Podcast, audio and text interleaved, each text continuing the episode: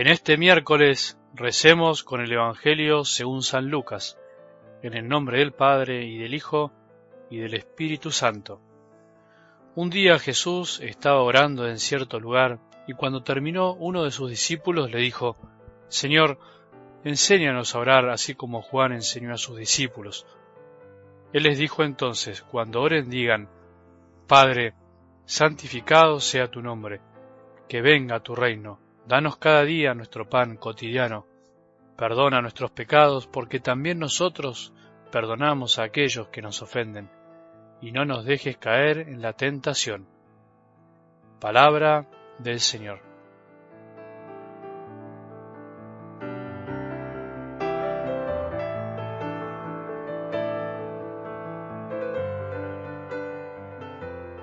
Hay formas y formas de adueñarse de las cosas, de los corazones, de las personas, de lo que en realidad no es nuestro, de los regalos y de todo un poco, pero no hay peor cosa que adueñarse de la salvación y de lo que es de Dios, de su amor y de su gracia.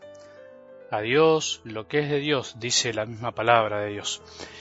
Es el gran peligro y error de los pequeños seres humanos que somos nosotros, somos muy insignificantes en comparación con la inmensidad del universo, con la inmensidad de la creación, pero al mismo tiempo somos tan capaces de considerarnos el centro de todo, incluso del mismo universo. Nada nos llevaremos de este mundo cuando nos toque partir y lo más esencial no depende jamás exclusivamente de nosotros. Sin embargo, podemos caer en la gran tentación de adueñarnos como les pasó a los sacerdotes y ancianos del pueblo de Israel, los del Evangelio del domingo. Hoy la historia se repite. Cuando, por ejemplo, como decía el Papa Francisco, transformamos a la Iglesia en una aduana, en donde se chequea a los que pasan para ver si están aptos para recibir el amor de Dios.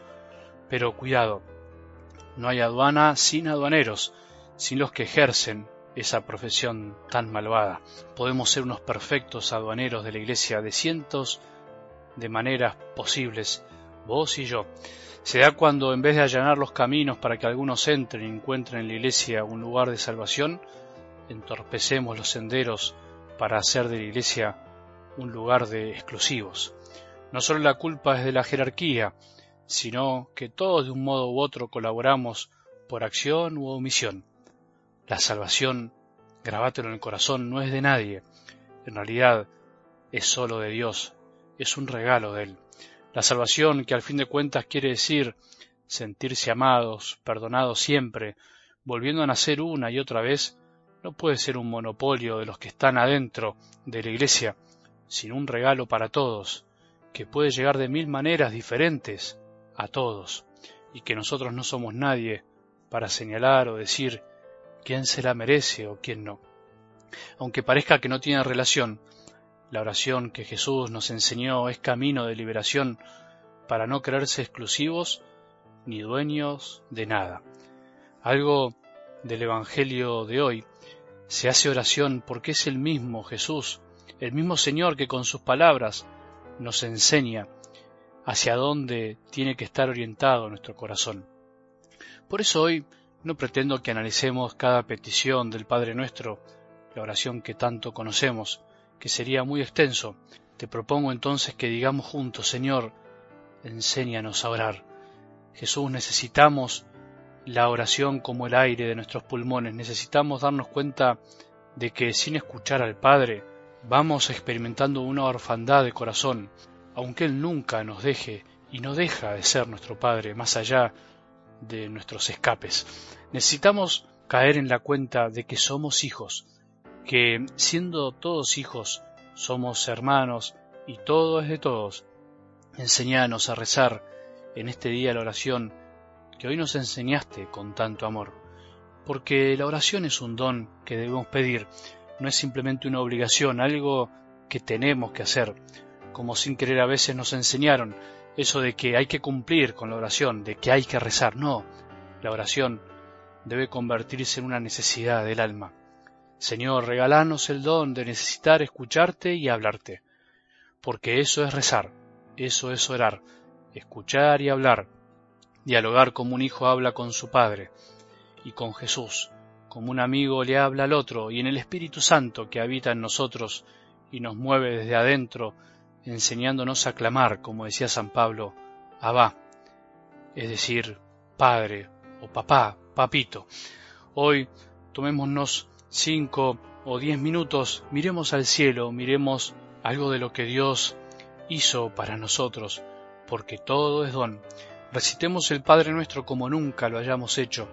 Recitalo al ritmo de tu corazón y no al de los labios que muchas veces repiten sin saber qué es lo que dicen.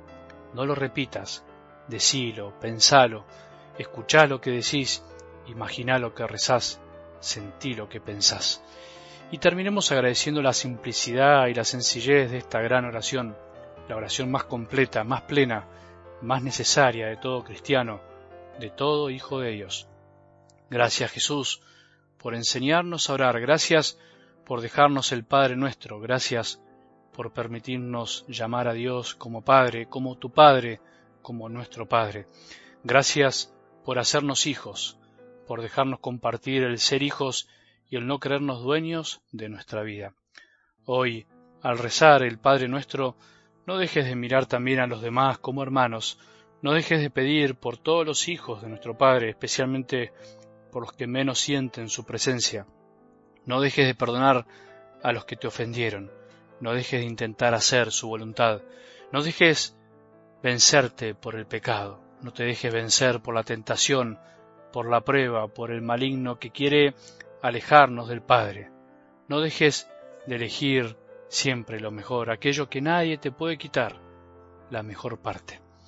Padre, santificado sea tu nombre, que venga tu reino, danos cada día nuestro pan cotidiano, perdona nuestros pecados, porque también nosotros queremos perdonar a aquellos que nos ofenden, y no nos dejes caer en la tentación. Que tengamos un buen día y que la bendición de Dios, que es Padre misericordioso, Hijo y Espíritu Santo, descienda sobre nuestros corazones y permanezca para siempre.